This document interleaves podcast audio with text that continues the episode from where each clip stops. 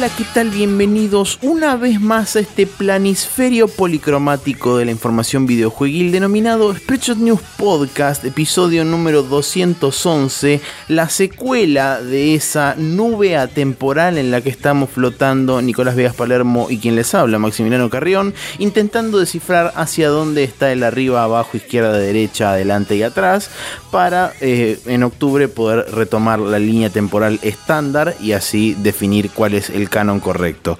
Como dije, mi nombre es Maximiliano Carrión y estoy con el señor Nicolás Villegas Palermo, que hace como un montón de tiempo que no nos saludamos, a pesar de que nos vimos hace meras horas. Eh, sí, ponele, eh, porque tiempo y todo eso. Con suerte cuando eh, vuelva y retomemos la línea temporal, eh, no va a estar tipo el casino de Beef y va a ser toda una mierda ni nada de eso. Pero veremos. Eh, igual nada, seguro que vamos a hablar mientras esté allá en las tierras de Japón. Digo, ahora mismo cuando estoy allá en las tierras de Japón. Exactamente, sí. Mientras ustedes están escuchando esto, nosotros, nuestros alter egos, están hablando entre ellos. Claro, y yo estoy dado vuelta. Exactamente. No de alcohol, sino de mi cabeza está apuntando hacia Geográficamente dado vuelta. Claro. Pero bueno, eso. Eh, Bien. Planetariamente dado vuelta. No tenemos saludos porque por supuesto los episodios atemporales, los saludos se pierden en el éter mismo de la internet y los viajes temporales no ayudan, así que nos vamos a directamente meter en el now loading, que es lo que más nos compete en este momento.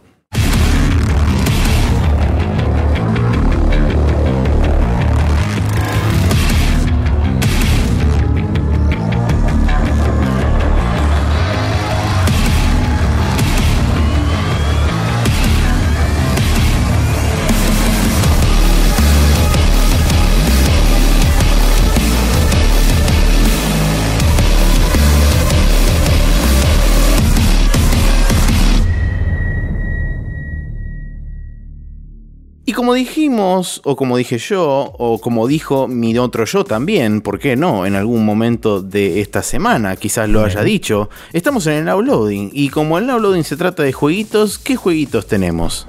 Eh, yo tengo uno que arranqué a jugar hoy, eh, un toque que es en realidad una beta. Eh, es un juego mobile que está desarrollando un amigo mío llamado Nico Sarentaris. siempre complicado decir ese apellido. Mira de bien. fama de raro podcast y cosas así. Lo hemos conocido en la Podfest hace 7000 trillones de años, no sé si lo recordás. Em, puede ser que vos quizás me lo hayas presentado en algún momento, sí. Es posible. Eh, pero bueno, el señor eh, básicamente con su compañero de trabajo que creo que no es más el que era antes, no sé si se reestructuró el asunto, pero en una empresita que tiene llamada Beeble, eh, Games, eh, está desarrollando este juego de Moveless Chess del inglés ajedrez sin movimiento, si queremos, en el cual es básicamente un juego de esos por niveles en los que tenés un objetivo y tenés que cumplirlo. Eh, y es interesante porque es un tablero de ajedrez en el cual ves eh, piezas discretas puestas en una posición probablemente basadas en em, lo que es el, una de esas... No sé de dónde lo sacó exactamente, pero suelen estar, viste, cuando viene en el diario las posiciones de los... De los eh, sí. De los distintos partidos de gente famosa de, ajedrez y toda la bola.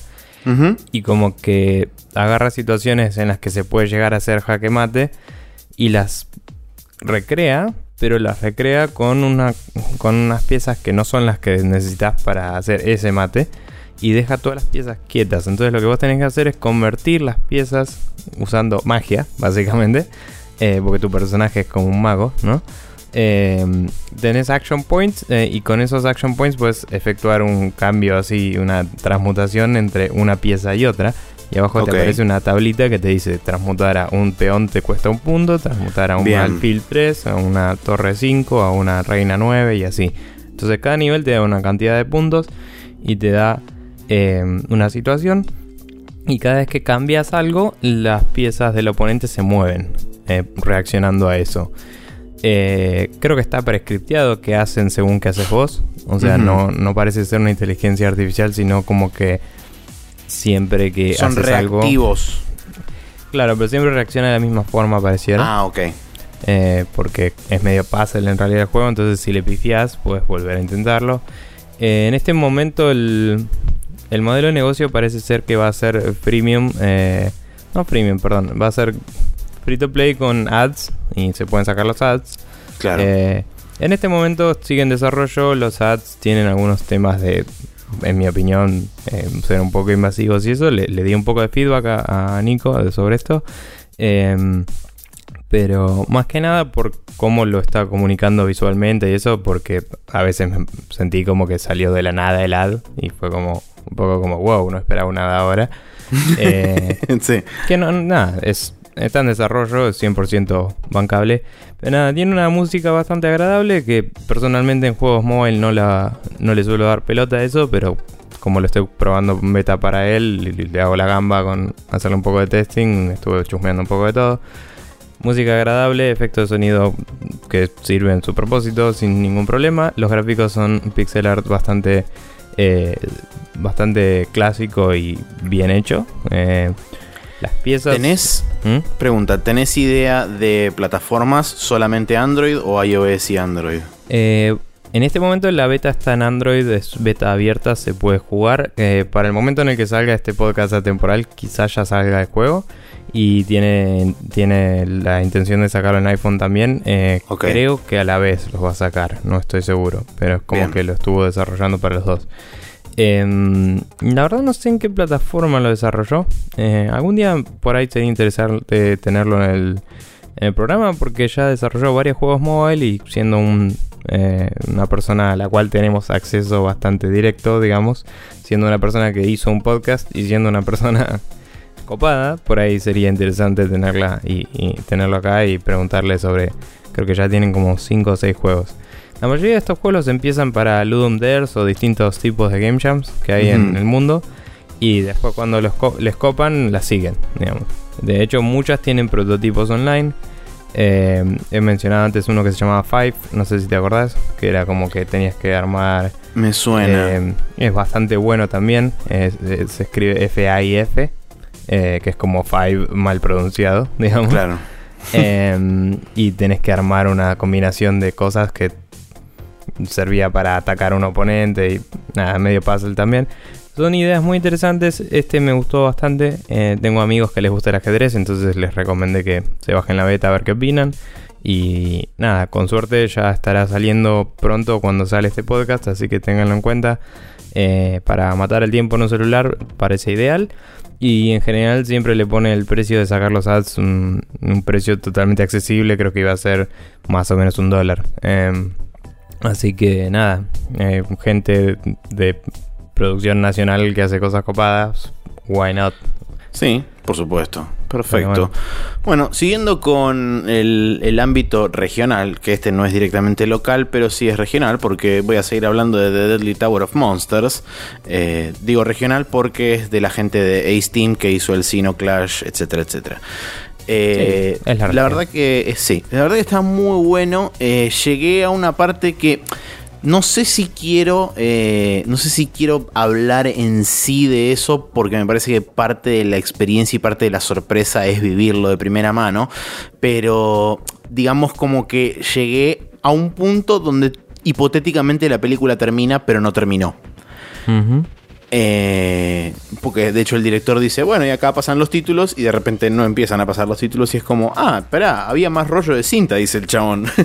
Eh, y bueno, eh, a partir de ahí es como que se empieza, se empieza a...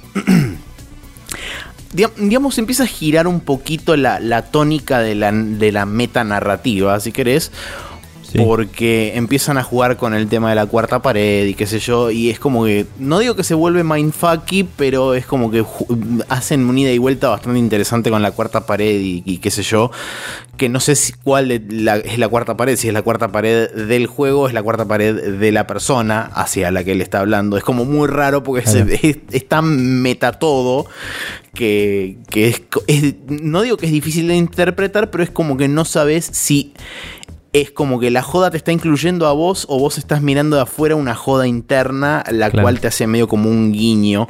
Pero bueno, en fin, eh, fuera de lo que es. Como el Chroma Squad, ponen. Mm, no te sabría decir. El, el de. Mm, ah, sí, el, de Super, el Super Sentai, sí. sí, sí, ahora me acordé. Eh, pero la verdad que el juego está bueno. Eh, las armas, de hecho, que agarrás y además las explicaciones de las armas son fenomenales. Eh, sin ir más lejos, hace relativamente poco me agarré directamente un lightsaber, o sea, es un sable de luz eh, que de hecho es buenísimo porque vos te vas agarrando. Eh, los enemigos tienen la chance de dropear lo que, lo que son como unos engranajes que tienen tres colores: blanco, rojo y dorado. Y esos tres tipos de engranajes, por supuesto, dependiendo del color, es su, su escasez y eh, cada tipo de engranaje necesitas una cantidad determinada para actualizar las armas, tanto las melee como las, este, las de proyectil, que tenés dos tipos de armas, melee y proyectil, justamente. Eh, el sable láser, cuando vos lo agarrás, es el sable láser azul común de un Jedi. La primera actualización del sable láser es un sable rojo, por supuesto, porque es de los Sith. Y después tenés el sable láser con el con el coso, ¿cómo se llama esto? Con el, como si fuera el guardamano que tiene el de episodio 7. Sí. Bueno, así, pero es violeta super fluorescente. es genial. Eh, después te agarras también un látigo, que por supuesto, Indiana Jones, látigo, etc. Eh, y el látigo cuando lo actualizas tiene tipo, en la punta tiene las, los ganchos esos que, que tipo para, para pegar más. Bueno, y para eh, masacrar a Jesús en esa película. Y para masacrar a Jesús, exactamente. Em, la verdad que la, variación de armas que tiene está muy buena. Eh, y literalmente es. Yo pensé que era. O sea, que eh, digamos, el nombre era más alusivo. Pero no, es literalmente subir una torre con un montón de monstruos que la rodean y que tienen, que tienen intenciones de matarte todo, todo el tiempo. Eh, de hecho, la torre tiene una cantidad ridícula de pisos. Vos arrancás a nivel de la superficie y en un momento, tipo, yo en, en un momento de repente miré para abajo y era tipo, podía ver la curvatura del planeta. Era tipo así de ridículo. Eh, la verdad que la, estoy pasando muy bien. Eh, no sé si lo comenté la, vez anterior, pero el juego tiene cooperativo. Tenés, de hecho, ahora tengo tres personajes para elegir. Se puede jugar hasta dos. ¿Online eh, o local? Eso no es lo, no, no me fijé. Creo que es online. No sé si es local. Me parece que es online, no únicamente. Pero, pero bueno, tenés el, personaje principal, que es como una especie de Flash Gordon.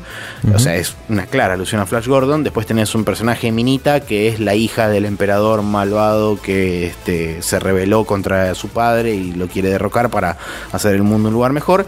Claro, como la princesa de Flash Gordon. Claro, como la princesa de Flash Gordon. Y el sidekick del chabón, que es un robot. Eh, Bien. es como buenísimo. como ningún personaje de Flash Gordon. Exacto. Eh, es buenísimo el, comentario que hace el, el, director sobre el, sobre el actor del robot. Dice, conseguimos un actor que es el mejor, el mejor actor para hacer de un robot. El chabón no se queja, casi no come, tipo, daba como todas las características de un robot y dice, el único problema es que como estaba todo el tiempo tapado, no lo podíamos, este, no lo podíamos asegurar y no, no, le, extendimos, no le extendimos un contrato. Entonces de repente en un momento se, se accidentó y bueno, tuvimos que reemplazarlo por otro. Pero no importa, conseguimos a alguien similar. Y era como, bueno, entonces al final no era tan perfecto el chabón. Pero tiene mucha de esa, muchas de esas cosas que la verdad son muy graciosas y, el, tanto el humor que maneja el juego como con, con la estética y con, el arte que, también lleva el juego, la verdad está muy muy bien logrado. Una consulta. Bueno, primero que nada me fijo en Steam y solo local parece. Eh, y dato curioso, en Steam cambiaron el prompt de co-op a shared barra split screen. Y si no te ponen online co-op. Mira qué bien. Lo cual es interesante.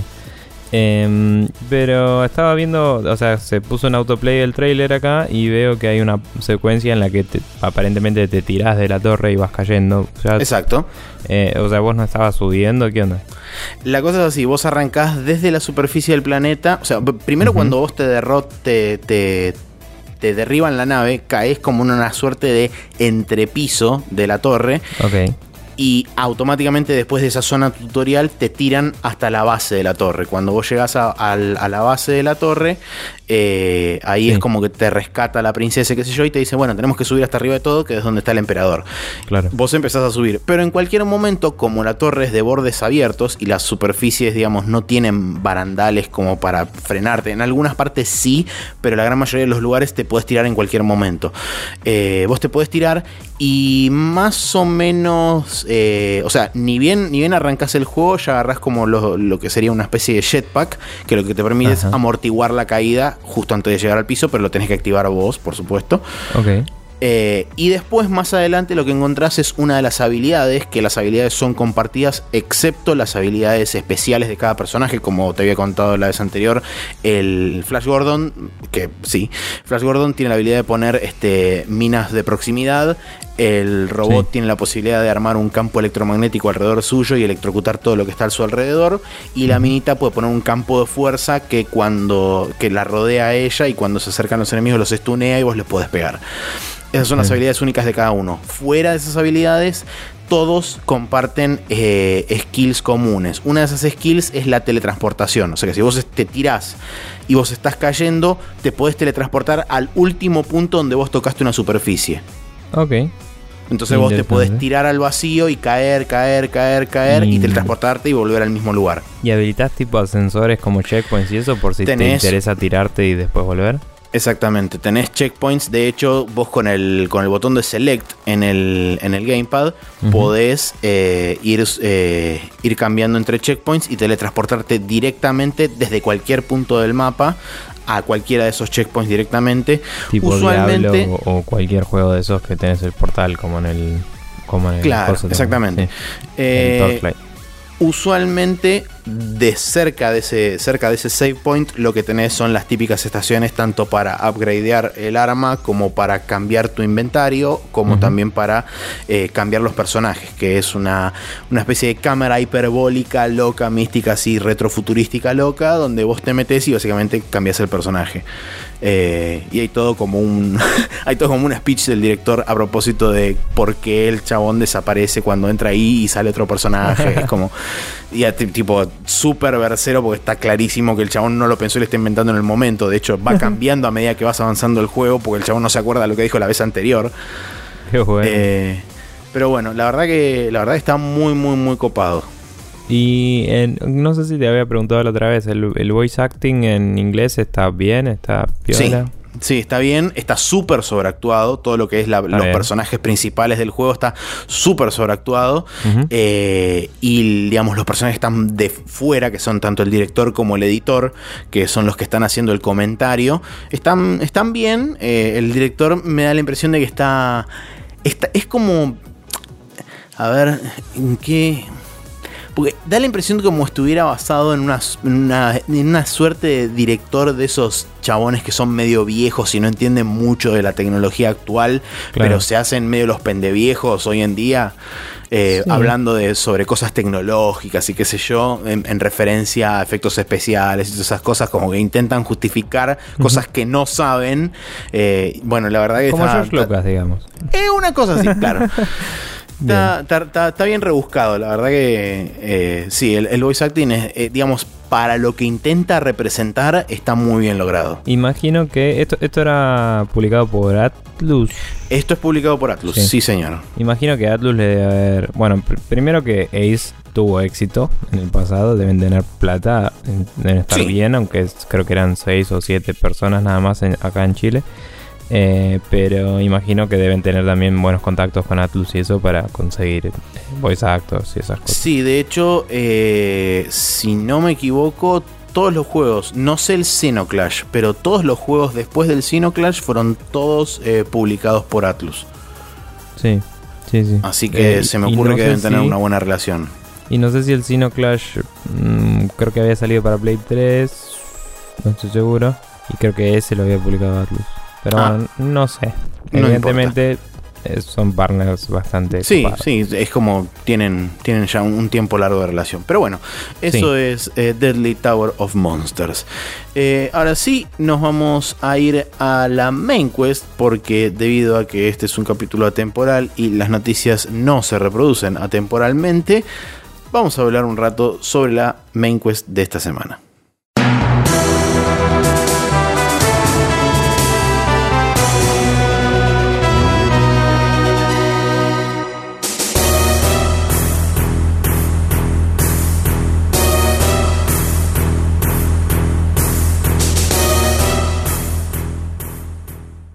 Y aquí estamos en la main quest donde hoy tenemos un tema que nos mandó el señor Leonardo Colo Valdés hace un montón de tiempo y nos dice, miren cómo pienso en ustedes. Y agrega, estaba leyendo esto y me acordé de ustedes. Me pareció que en ese capítulo atemporal de la semana que viene o cuando sea, casualmente es un capítulo atemporal, que no es la semana que viene del momento en que mandaste esto, eh, podrían hablar un poco de cómo las empresas se comunican con la gente, en qué fallan y en qué aciertan, qué les parece que no se hace y que se debería hacer o viceversa.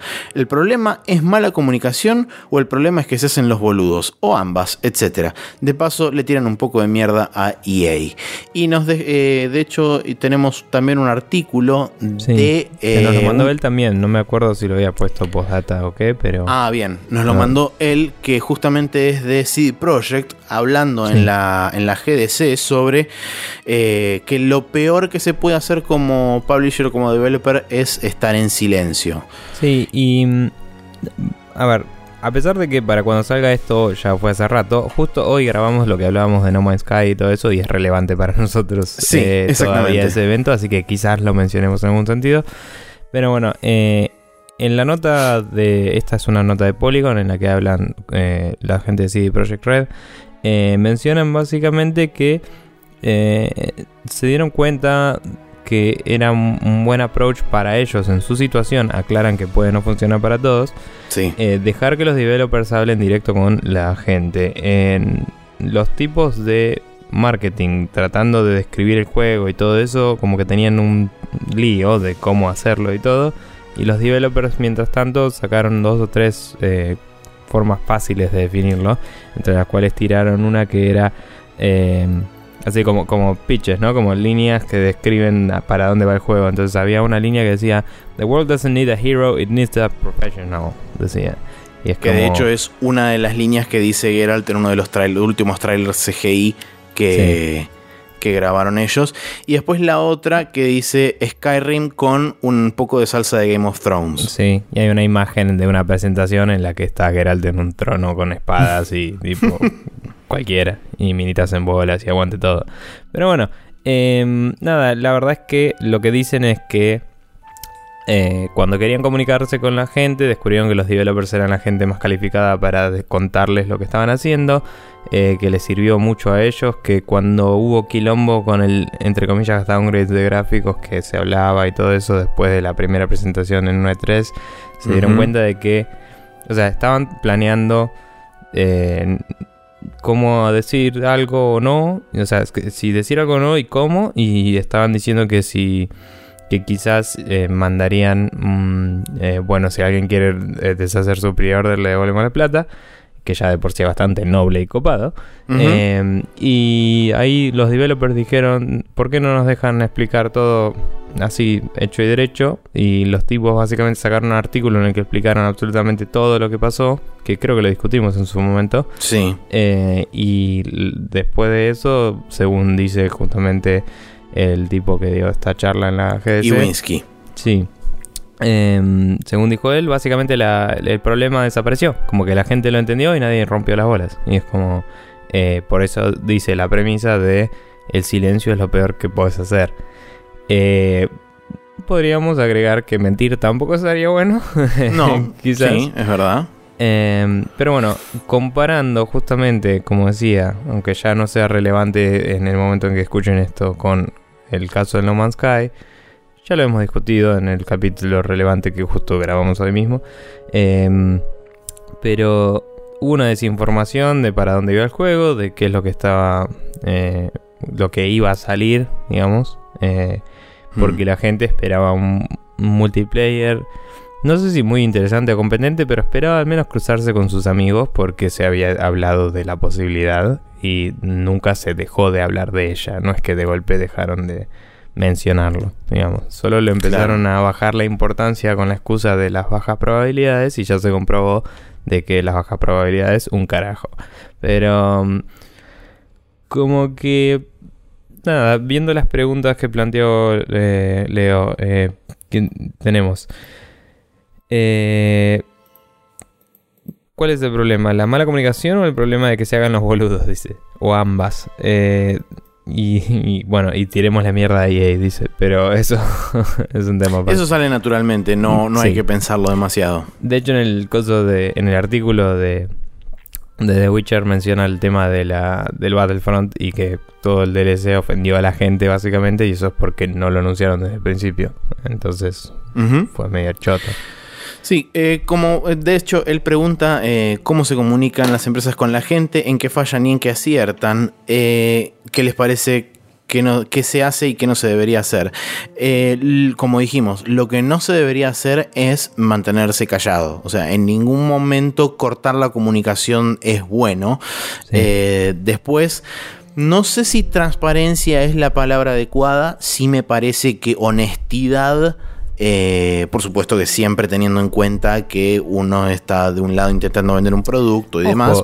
Igual, digamos, sí, honestidad puede ser también eh, cuantificada. Digamos, es un tema de uno puede decir, no puedo decirte más que esto y decirte eh, algo verídico y honesto. Sí, por eso. Pero, pero sí, yo creo que hoy en día el problema es que tenés equipos de como 20 personas que deciden qué va a decir una persona en un lugar y, equipos de otras 20 personas distintas que dicen quién tiene que ser la persona que va a decirlo. Entonces, tenés situaciones en las que vas a una conferencia de Microsoft y tenés un chabón que tiene cara de que está a punto de morir de un infarto con una mina que no sabe entender cuándo hacer una pausa y cuándo no, hablando de Minecraft. Y de golpe se abre un coso que gira y está John Carmack, que es la persona más introvertida y eh, odiar a la humanidad que existe, y habla mejor que los otros dos juntos. Entonces decís, claramente, hmm. eh, no está bueno eso.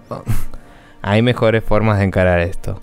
Eh, Sí, además también hay otro tema. Eh, desde la misma empresa vos tenés que tener muy en claro a la hora de hablar de un producto cuál es el mensaje como empresa que vas a dar sobre ese producto.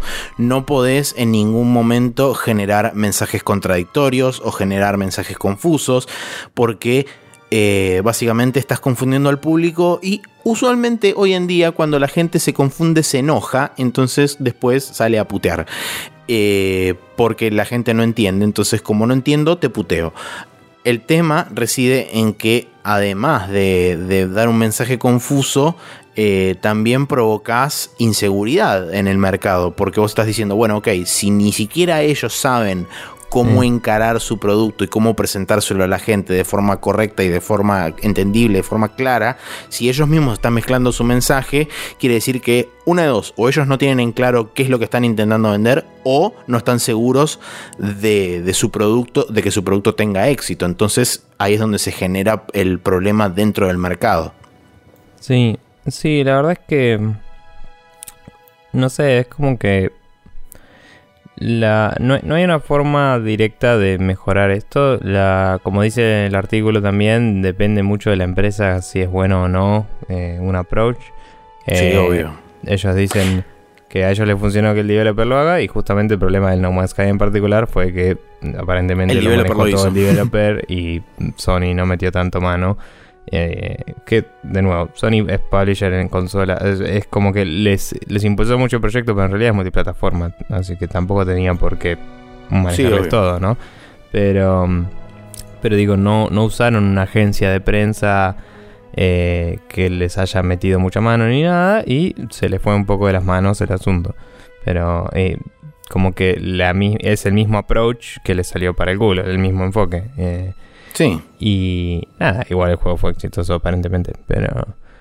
Eh, no sé, vos justo ibas a decir algo. Sí, no, eh, iba a decir, no tiene tanto que ver con esto, eh, iba a apuntar más a todo lo que es las empresas, cómo se mueven hoy en día con respecto a eh, las diferencias que hay con épocas pasadas. Recordemos que ahora hoy en día con el advenimiento de internet, redes sociales, etcétera, etcétera, hoy las empresas tienen una vía mucho más directa de comunicación con su público y con la gente que le interesa estar conectada con eh, los productos de cada uno de los publishers y es como que en medio sacan al intermediario que sería lo que hoy se conoce como prensa especializada, que en su momento era la única forma de llegar al público, porque vos no tenías vías de comunicación directa, tenías que utilizar revistas, este, eh, hace no tanto tenías que utilizar sitios web, eh, videos que se publicaban en otros sitios web, etcétera, etcétera.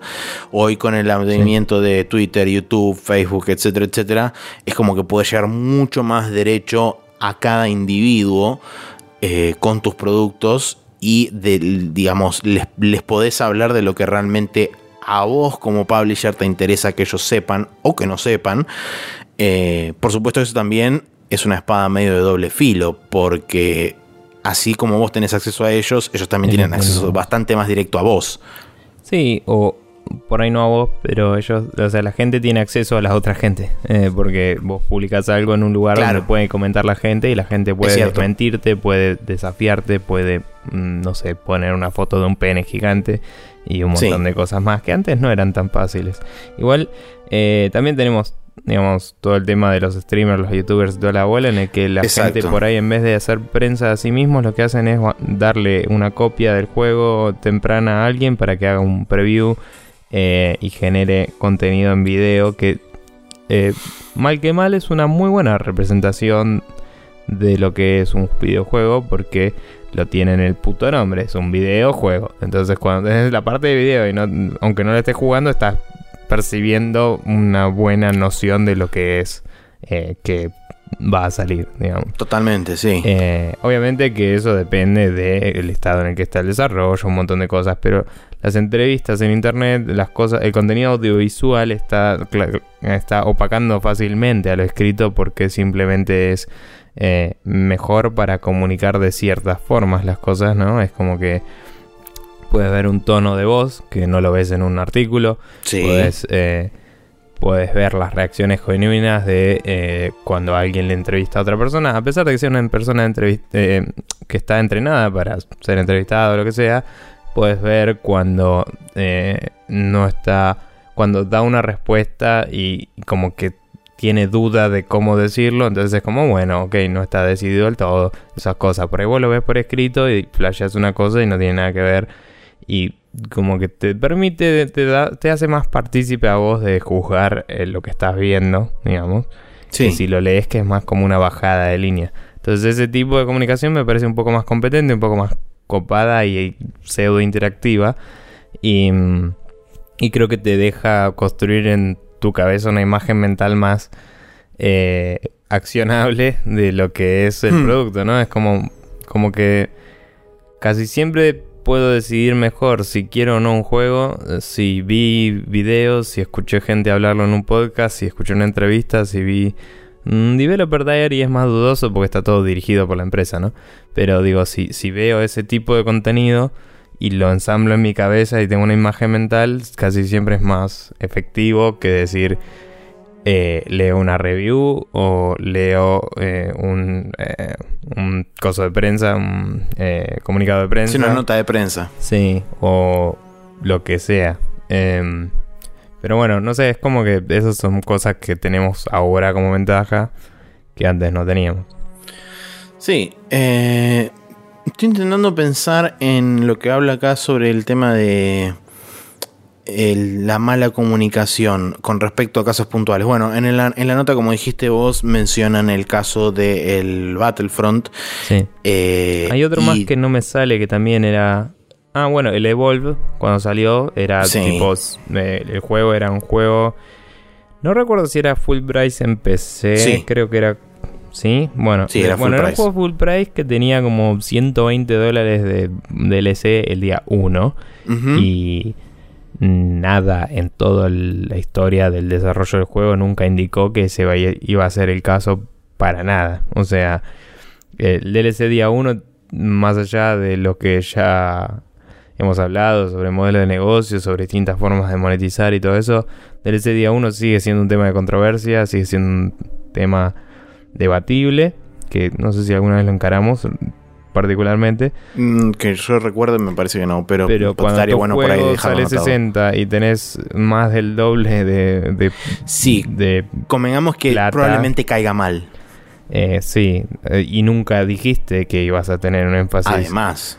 Eh, Porque yo, yo compro algo que sale full price y espero un producto entero. Y si de golpe me compro el producto y veo que si quiero tener todo lo que existe para ese producto ese día en el que lo compré, tengo que gastar dos veces más plata, es como andate bien a la reconcha de tu madre.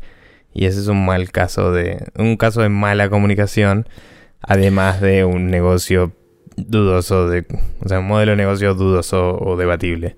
Sí, además de que eh, hay que tener en cuenta que, bueno, quizás ahí hay que hacer la separación entre developer y publisher, porque, eh, digamos, el, el, encargado realmente en la gran mayoría de los casos para juegos AAA y para juegos de ese tipo de calibre como Evolve, Battlefront, etcétera, siempre es el publisher. Estamos hablando en este caso, en el caso de Evolve fue 2K. Eh, en ningún momento 2K se hizo eco de las quejas de la gente, simplemente se, digamos, se, eh, se mantuvo en su posición de, no, sí, DLC, un montón de bla, bla, bla. Es como que ignoró absolutamente las quejas de la gente y bueno, así fue como Evolve pasó de tener, eh, creo que eran, ponele, fueron 5.000 o 10.000 o 20.000 eh, usuarios recurrentes los primeros días, pasó a desplomarse tipo a 1.000 y por debajo de 1.000 en cuestión de semanas. Tal es así que eh, para el momento en que después hicieron el, cambio, que lo transformaron en free to play y demás, hace relativamente poco, ahora un par de meses. 50 por semana o algo así. Exactamente, no llegaban casi a 100 personas por, a, 100 personas por día de estar logueadas en, los servidores de, Evolve. Eh, así que bueno, o sea que realmente el tema de la comunicación eh, me parece transparencia, eh, honestidad y ser claro en el mensaje. O sea, si vos necesitas... o sea, no digo que todo el mundo lo entienda, pero si vos necesitas eh, expresar o, transmitir una idea que sabes que puede ser controversial, quizás lo que más te conviene es hacerlo con la mayor cantidad de antelación posible, cosa de preparar a la gente.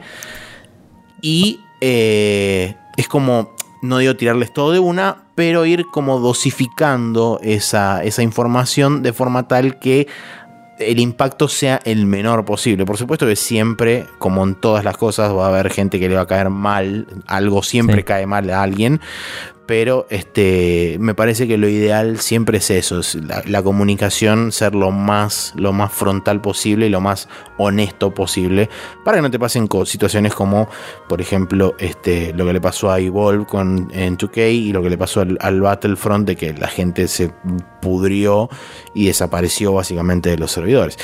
Que bueno, en el caso de EA me parece que... Eh, no digo que está acostumbrada, pero sí que sabe absorber mucho mejor eh, ese tipo de, de, patada de parte del público y como que la sabe deflectar mejor y tipo entra automáticamente en modo control de daños y empiezan a hacer cosas locas. Sí, igual, bueno, el, el caso de si querés lo discutimos un ratito, pero digamos, eh, hay algo que es como... Eh, me estoy tratando de acomodar una idea que tenía y medio se me fue y ahora está volviendo y está como ahí. Pero básicamente, cuando uno es un developer eh, independiente y no tiene mm. toda esta maquinaria detrás de PR y toda la bola, claro. uno lo que hace en general, eh, según lo que veo yo, que sigo un montón en Twitter y toda la bola, sobre todo Twitter, que es como muy una red social que funciona muy para decir lo que está pensando en el momento. Los que hacen los indies en general es tipo decir todo lo que están haciendo. Entonces es como, estoy haciendo esto, estoy haciendo aquello, estoy teniendo problemas con esto, me está costando aquello. Y es como vos lo evaluás en su capacidad de darte un producto. ¿Me entendés? Es como, si vos ves que está laburando y ves lo que le cuesta y lo que no le cuesta y lo que sale bien y lo que no, y, y ves el esfuerzo que le está costando, puedes evaluarlo de una forma eh, en la cual vas a, digamos, tener una imagen, por ahí no como decía antes, del producto armado en la cabeza, pero sí de el trabajo que lo desarrolló, ¿me entendés? Claro, sí. Entonces le aportas un valor a ese trabajo también. O sea, es raro y es distinto, pero es como que cuando uno le compra un juego al indie, también le está pagando el techo al indie. Y eso es un factor que muchos saben, sobre todo los que lo siguen directamente. Sí. Em, No, sí, La, contra, la contrapartida que, que te propongo yo es que no siempre desde el lado de los AAA es posible lograr ese nivel de transparencia por un montón de factores, por supuesto, ¿no? Por eso, lo que digo es, ese es el caso de los indies, ¿sí? O sea, los indies tienen esa herramienta y la pueden usar y creo que lo hacen. Por ahí algunos tienen más cuidado o algo porque su juego tiene algún tema que dicen tengo que fijarme cómo lo comunico porque puede ser controversial, porque puede causar problemas, lo que sea. Y hay gente que no le importa y hay gente que sí, ¿viste? Son miles de cosas. Eh, al final es un poco lo que siempre digo de uno por internet llega al nicho al que apunta. Pero hablando de eso, digo, las compañías grandes tienen recursos, tienen eh, un público target definido. O sea, cuando se hace un producto se hace un perfil de a quién le vendo el producto y ese perfil está bastante bien definido. Entonces, siempre tenés en teoría una idea de a quién le estás hablando y podés generar un mensaje eh, acorde a esa persona. Entonces, si, si, vos estás vendiendo a eh, hombres y mujeres entre tantos y tantos años que tengan gustos de este tipo, puedes armar una... Eh, y puedes comunicarles las cosas en un modo acorde, ¿me entendés? En mm. una... si querés hacerlo de una forma medio informal, por ejemplo, porque es un grupo medio joven y como que decís no van a ver un dev, eh, un dev diary y no van a leer un press release y no van a lo que sea, o, un newsletter, ponele. Eh, por ahí quieres hacer un video, lo que sea, lo haces en Facebook, lo apuntas a ellos de alguna forma, como que lo por ahí le pones un tinte un poco más Mm, no te digo gracioso, pero como llevadero, ¿no? Como para que se comunique. Sí, alegre. O inclusive utilizas herramientas externas, como por ejemplo traer algún youtuber, alguna celebridad de internet, algo así. Sí. de una. Y, digo, esas cosas son como cosas que para una empresa grande deberían ser más fáciles, porque ya tenés el perfil armado a quien le estás apuntando. Para un, desarrollador indie, no, o sea, obviamente estoy generalizando, eh, pero para un desarrollador indie, el público target de su juego muchas veces es la gente que de casualidad le gusta ese juego. Porque hay muchos juegos que son tan locos que es difícil de determinar para quién son. Eh, y veo mucho que los indies en general hacen juegos que les gustaría a ellos que existan en el mundo, ¿no? Que ni, siquiera necesariamente que les gusten jugar a ellos, ¿viste? Pero es como... Me gustaría que haya un juego de estrategia que tenga tal cosa. Entonces lo hago. Tipo, y, y es como... Si a mí me gustó, a alguien más le va a gustar. Y con suerte alguien lo comprará. Esa es como la forma, ¿me entendés? sí, sí, sí, Sin embargo, una empresa es tipo, bueno, necesitamos cubrir este sector de la. de la. Mm, ¿Cómo es? De la demografía, digamos, de la gente. Que no lo tenemos bien cubierto. Es como, uy, mira, teníamos. cubríamos tanto porcentaje de mujeres, tanto de hombres de esta edad. Y ahora hay menos mujeres. Entonces hagamos algo que nos parezca que enfoca a ello. Y todo así. Eh, son números, son cosas, son data dura, pero tienen las herramientas para explotarlo y podrían usar esas mismas herramientas para comunicarse mejor. Y no lo hacen a veces. A veces sí, muchas veces sí. De hecho, por suerte, hoy en día.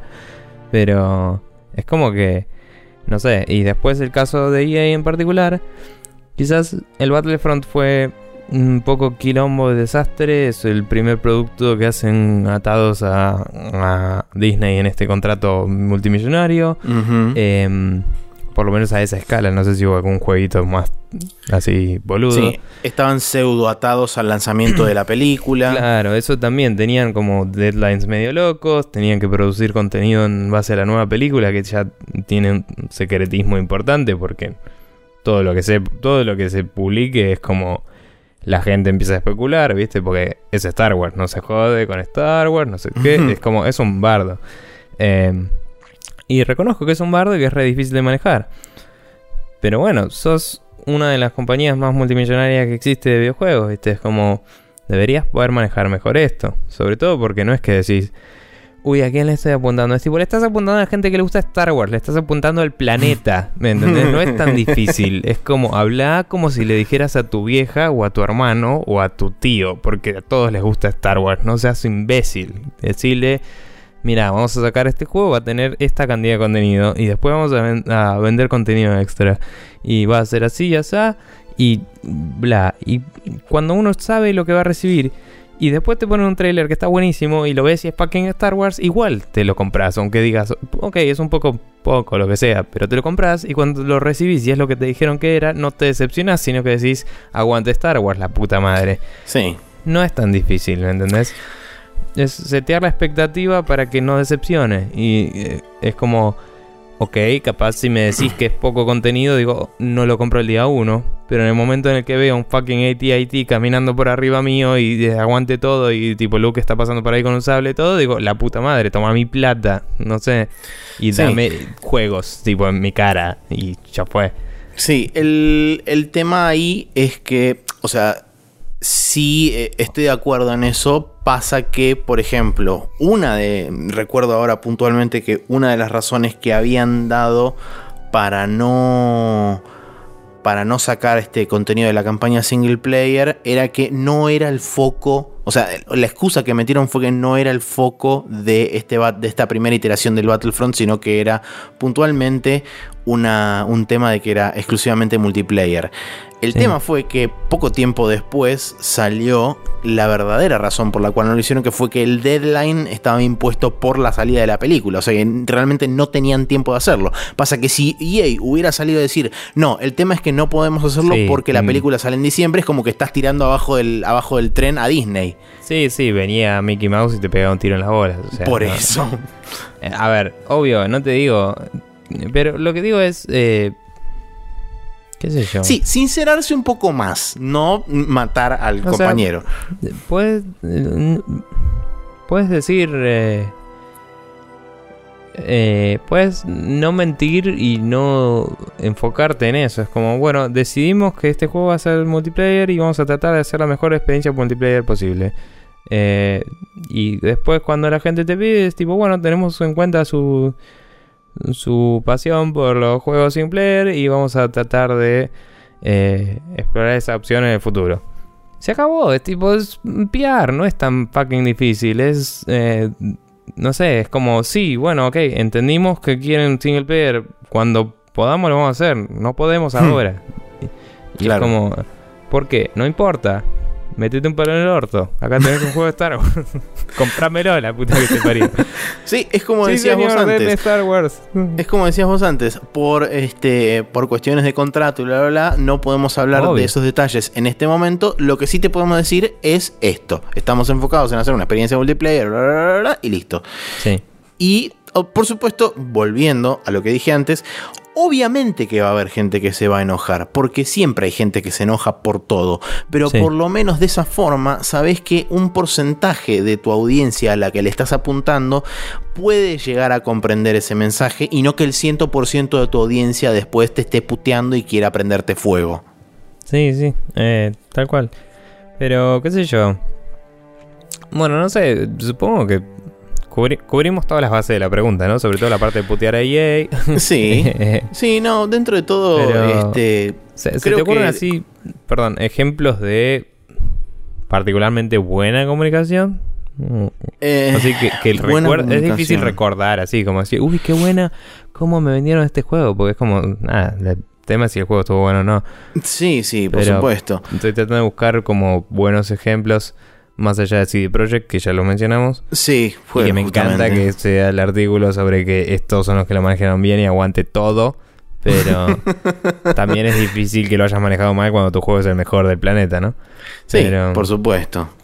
Eh, ¿Qué sé yo? Eh, recuerdo. A ver. Mm, Metal eh. Gear, el Metal Gear Solid 3. Metal Gear Solid 3 fue uno de los pocos, uno de los juegos así, digamos, más recientes. Mm. Cuando mostraron el primer tráiler de todos. Sí, el que, el que, aparecía Raiden y venía Snake y lo sacaba de la silla. No, ese es el primer tráiler del 4. El ah, primer tráiler del 3 es un tráiler donde te muestran una selva, de repente empiezan a mostrar imágenes de una selva, y te muestran a Snake caminando entre medio de la selva, y de repente tipo el chabón agarra y mata una víbora y se la empieza a comer en el coso, y es tipo, te empiezan a aparecer imágenes, eh, la típica este, sobreimpreso de survival, y qué sé yo, es como que te iba mostrando parte por parte todas las mecánicas que iba a tener el juego. y el setting y te mostraba tipo 1964, qué sé yo, y, era, y ese era tipo el primer tráiler que salía de Metal Gear Solid 3 y dura como 8 minutos. Y básicamente te hacía un overview de todo el juego entero y era como, listo, no necesitas saber nada más, son 8 minutos de qué es lo que se trata el juego, punto. Ojo, eh... Sí, podemos omitir el, 5 en la discusión porque fue mal comunicado el 5. Pero sí todos los trailers de todos los Metal Gears hasta el 4 y algunos del 5 fueron increíbles y te contaron un montón de cosas sin contarte nada de la historia y no spoilearte nada. Y fueron todos brillantes y es lo mejor. Eh, o sea, sí. Si podés comunicar un juego como un Metal Gear, más te vale que esté más bueno, tan bueno como el Metal Gear. Porque si no, ¿para qué mierda te gastaste en hacer eso? Porque es increíble lo que es en esos trailers.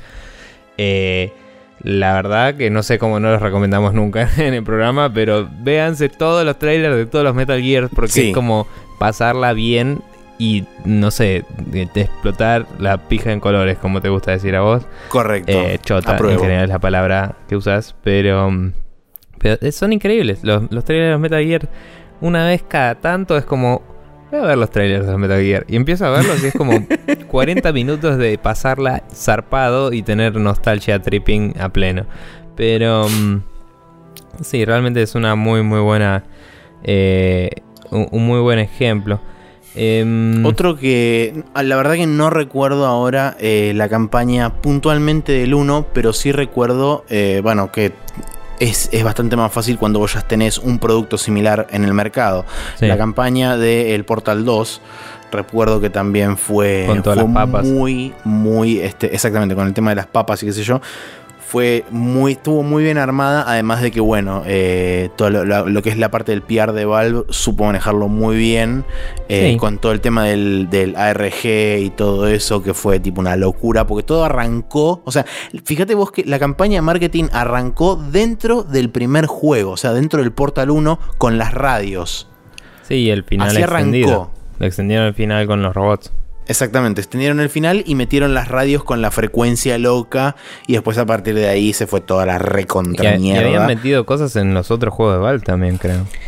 Eh, no me acuerdo. Papas, me parece que habían metido. Puede Como ítem en el Team Fortress y no sé si alguna boludez en el Half-Life en algún parche medio escondido también. Puede ser, la verdad que no me acuerdo ahora. Pero lo que más recuerdo era tipo las, las radios, el final extendido del Portal 1, y era como, oh por Dios, ¿qué está pasando? Sí, eh, y. Pero digamos, eso es más una campaña que una comunicación del juego, si querés. Eh, digamos, lo que decía Metal Gear me parece adecuado porque te enseña, te muestra lo que es el juego de una forma muy eficiente, ¿no? Y lo vende muy bien. Pero, digamos, eh, todo esto fue un anuncio del Portal. Eh, que nada, la gente resolvía cosas y se iba cambiando un contador y bla. pero no sé, es como que... Mmm, no se me ocurren muchos juegos que diga qué bien que lo manejaron, porque de nuevo no es algo que uno destaque. Sí, no, no, no es algo que uno le preste voluntariamente mucha atención. Sí te puedo decir, por ejemplo, de juegos que yo a priori no les prestaba absolutamente nada de atención y después de haber visto eh, trailers y Dev Diaries y todo eso me terminaron enganchando, como por ejemplo fue el caso de el Human Revolution. El Human Revolution originalmente ah, había visto tipo un primer trailer y fue como, ah, mira qué bien. Y quedó ahí. Después de eso salió un Dev Diary donde te mostraba los distintos approaches que podías hacer dependiendo de la situación en la que estabas. Podías utilizar el stealth, utilizar el modo adaptativo que era medio stealth, medio los tiros, y después ir a los tiros y fue como, ah, che, pará, de repente esto es muy interesante. Eh, y así fue como me terminó enganchando a través de los Dev Diaries y mostrando justamente las distintas formas que tenías de jugar, además de mostrarte después eh, el sistema de diálogos y qué sé yo, y las consecuencias que impactaban después. Y así fue mm. como me lo terminé comprando y fue uno de los mejores juegos que jugué durante ese año. Sí, sí, la verdad que sí. Y a nivel, eh, digamos, comunicación de prensa, a nivel eh, hype y toda la bola, diría que el, el Saints Row 4, que tipo le estaban regalando dildos violetas a todos, estaban haciendo un montón de pelotudeces y por todos lados eh, haciendo de todo y, apareciendo en todos lados y contando sobre el juego y todo. lo supo manejar muy bien. Pasa que Saints Row también tuvo un vuelco muy importante entre el 2 y el 3. Es como que dentro mismo del estudio y de la forma de, encararlo, eh, un cambio totalmente, totalmente drástico porque el 2 era básicamente un clon de GTA y el 3 de repente pasó a ser una parodia exagerada de los GTA. Sí, y, de sí mismo también. Y de sí mismo también, Como que se cagaba en toda la historia del 2 y el 1. O sea, la agarraba, el, yo no la conozco, pero es como que asumía que todas las personas que jugaban el juego conocían y sabiendo que no, y es como que te hacía guiños de, ah, estos tipos que conozco de toda la vida y esas cosas, tipo, mm, sí. Eh, muy buena, muy, muy entretenida. Y después, eh, a nivel prensa, a nivel, no prensa, perdón, a nivel comunicación oficial, digamos, uno que creo que lo manejó muy bien hace poco, que puede ser curioso porque viene haciendo cada cosa, pero bueno, eh, Square Enix con el Hitman, que dijeron vamos a cambiar el modelo de negocio de Hitman por cómo lo estamos desarrollando, porque nos parece que de esta forma podemos dar ese contenido mejor, bla, bla, bla. Eh, les vamos a devolver, les devolvieron a todos su plata de una, eh, lo cual es como si te dan la opción de que te devuelvan la plata, casi que suena más raro, ¿no? Y más como.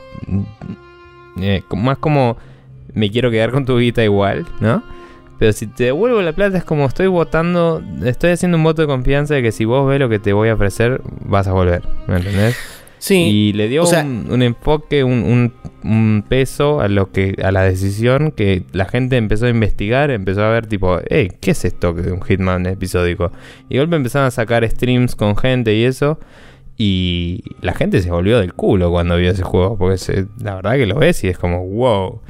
Y sí, eh, yo recuerdo en su momento que primero eh, hubo, hubo bastante confusión porque cuando en primer momento dijeron que iba a ser episódico, pero que lo iban a lanzar completo, y, eh, era como que el mensaje fue medio confuso. Después, cuando cancelaron todas las prioridades y empezaron a devolver la plata, fue como, che, pero ¿qué pasó? Pará. Y no avisaron en ninguna parte que estaban haciendo eso. Y después empezó, digamos, toda la parte del PR y el marketing a explicar, no, bueno, en realidad lo que vamos a hacer va a ser episódico, va a empezar a salir un escenario por mes y qué sé yo. Es como que al final se terminó acomodando todo, pero me parece que lo podrían haber manejado desde el vamos un poquitito mejor. Sí, pero digamos, el, lo que digo es, el, al final el mensaje llegó. Sí, eh, el hecho de que devuelvan la plata fue un voto de confianza, como digo, ¿no? Fue como un... Confío en que mi juego se va a valer por sí mismo y no necesito de, digamos, quedarme con tu plata para para. O sea. Y por si no vendo bien después, ¿me entendés? O sea.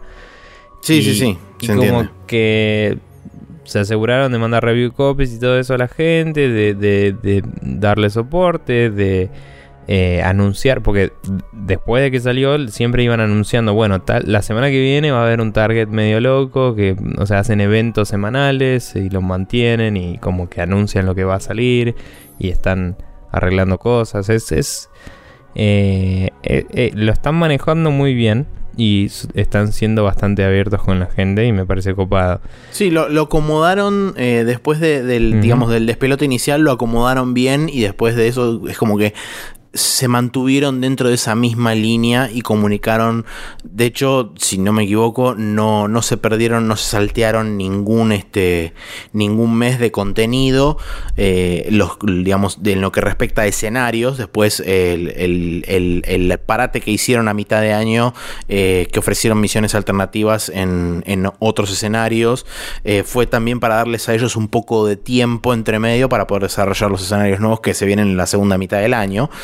Em, entonces, digamos, dentro de todos es lógico y además ellos ya lo habían anunciado desde el momento en que, en que salió todo el tema este episódico. Dijeron más o menos en junio, julio va a haber un, parate de escenarios. Vamos a hacer una cosa medio especial, loca. y después de ahí vamos a seguir sacando el resto de los escenarios que tenemos planeados para este año.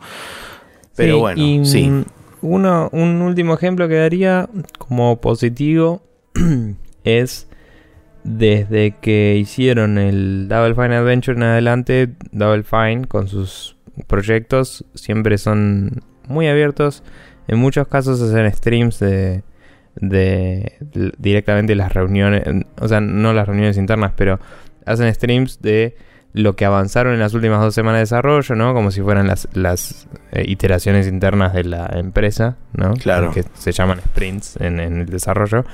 Em, y como que te, van mostrando el avance paso por paso, hablan con distintas partes del, del, equipo de desarrollo, hablan con el diseñador de arte y te cuenta por qué decide las cosas, hablan con el, eh, con el que está manejando el gameplay y te dice qué cosas estuvo jugando, con qué valores y qué estuvo modificando. Estuvo muy, muy interesante el de el del coso, el del eh, el de estrategia este, el Massive Chalice.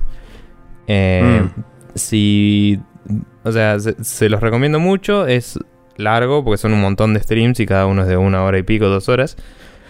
Pero para la gente que le interesa el desarrollo de un juego es muy copado como lo comunicaron. Y cuando salió el juego era... Eh, o sea, a pesar de haber sido un juego de Kickstarter que siempre tiene como una promesa que después te la dan de una forma que por ahí no es exactamente lo que uno esperaba a través de toda esta comunicación es como que cuando salía el juego era literalmente lo que esperabas, porque ya la tenías la comunicación ahí. Es como los chavales te contaron día a día cómo iba mutando y cómo lo iban desarrollando eso. Y sobre el Double Final Adventure fue mucho más complicado porque el Kickstarter era vamos a hacer un juego de aventura y no sabían la idea siquiera, o sea, fue muy genérico. Y, y fue como Ron Gilbert estaba en el video y no tuvo nada que ver en realidad. Eh, entonces la gente fue como, eh, no iban a estar los dos, bla. Pero como que si veías los capítulos, que no todo el mundo los veía, porque algunos los querían ver después, eh, los tipos te contaban también todo el proceso de principio a fin y eso hacía que lo aprecies como, como contaba antes cuando hablaba de los indies, ¿no? De no solo el producto, sino el trabajo que está atrás. Sí, obvio. Y eso te hace entender por qué es así, entender por qué llegó tarde, por qué salió más plata, por qué lo que sea. Y, y como que le das otro valor. Y es interesante. Y no lo hacen con todos los juegos, eh, con otros simplemente hacen comunicado de prensa y eso, pero por estar manejándose ellos mismos esa comunicación, lo están haciendo de una forma muy abierta y muy... como que no, no tienen... casi no están haciendo ningún trato con nadie eh, en, a nivel publishers. Entonces es como que no suelen tener ningún tipo de restricción en lo que pueden decir y lo que no. Entonces los tipos deciden que es inteligente decir y lo dicen. Y no se preocupan. Y eso me parece copado y me parece que es la forma en la que uno tiene que actuar, ¿no? Sí, totalmente.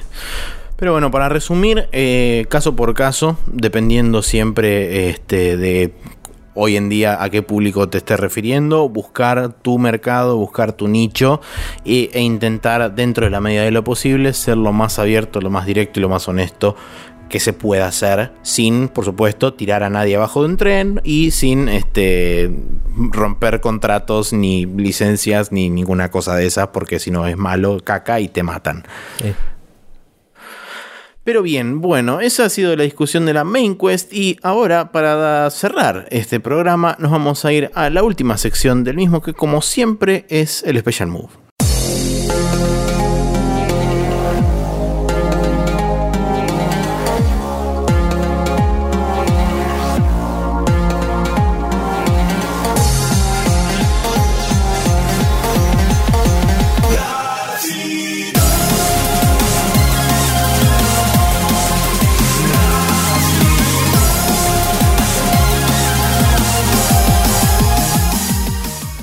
Bien, y aquí estamos en la última sección del programa, el Special Move, donde tenemos dos recomendaciones en forma de un canal de YouTube y en forma de un tráiler. Eh, bien. Mi recomendación es un canal de YouTube que se llama Retro Game Tech. Lo vi en un tweet de un developer random que estaba buscando cosas de retro gaming y compartió el canal de creo que era el de Jeremy Parrish Mm. Sí, el con, con Good Intentions y todas esas cosas que siempre compartí. Y esto en el siguiente tweet. Entonces dije, para, si lo está poniendo a la altura de Jeremy Parrish, puede ser interesante esto. Y me pongo a ver y es un tipo que eh, hace muchos videos sobre hardware de juegos. Que en general lo que hace es comprar hardware medio cagado a palos y lo repara. Y te muestra el proyecto de tipo cómo lo abre, cómo lo toquetea y cómo queda al final.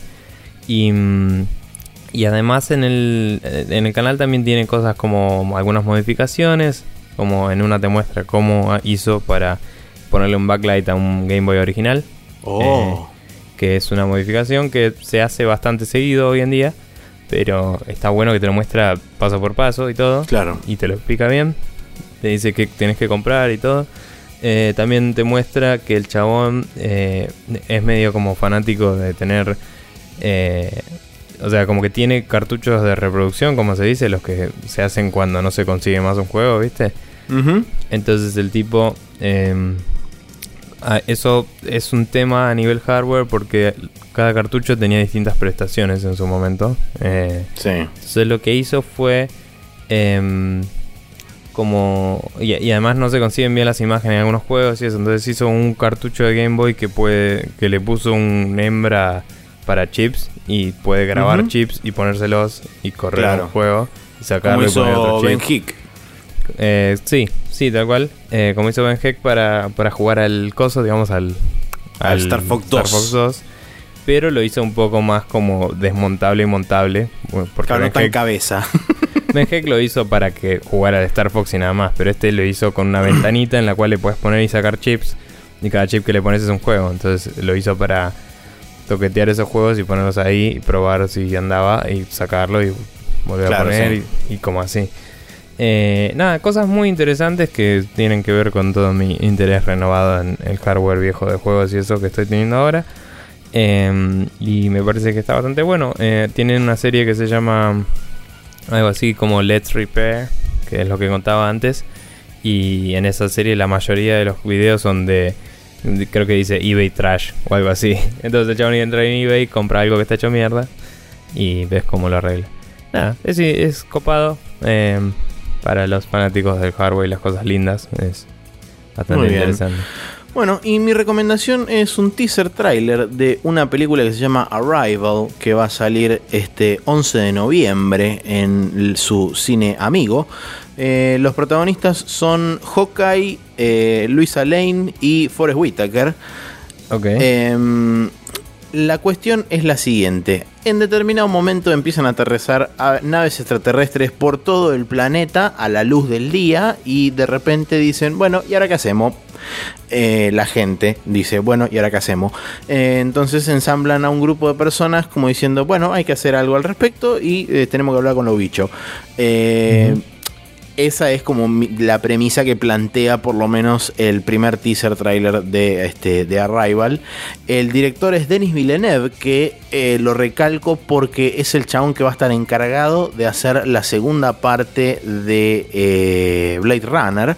Entonces va a ser interesante ver esta película porque tiene que ver un poco con, digamos, sci-fi, una cosa así. Entonces me interesa ver la estética también que maneja el chabón para ver cómo va a ser esta eventual futura eh, Blade Runner secuela que va a estar a cargo de este chabón. Así que eh, el tráiler pinta interesante, tiene mucho así sci-fi loco místico, que no se va tan a la mierda, porque todavía recién es tipo el primer teaser que muestran, pero digamos que a mí me resultó interesante, así que por eso se los dejo. Bien.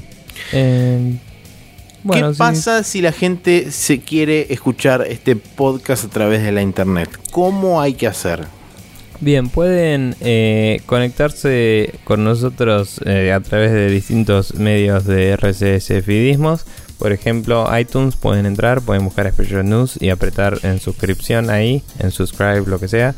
Eh, y si no, pueden hacerlo en iVoox, que es ilatina corta o x.com.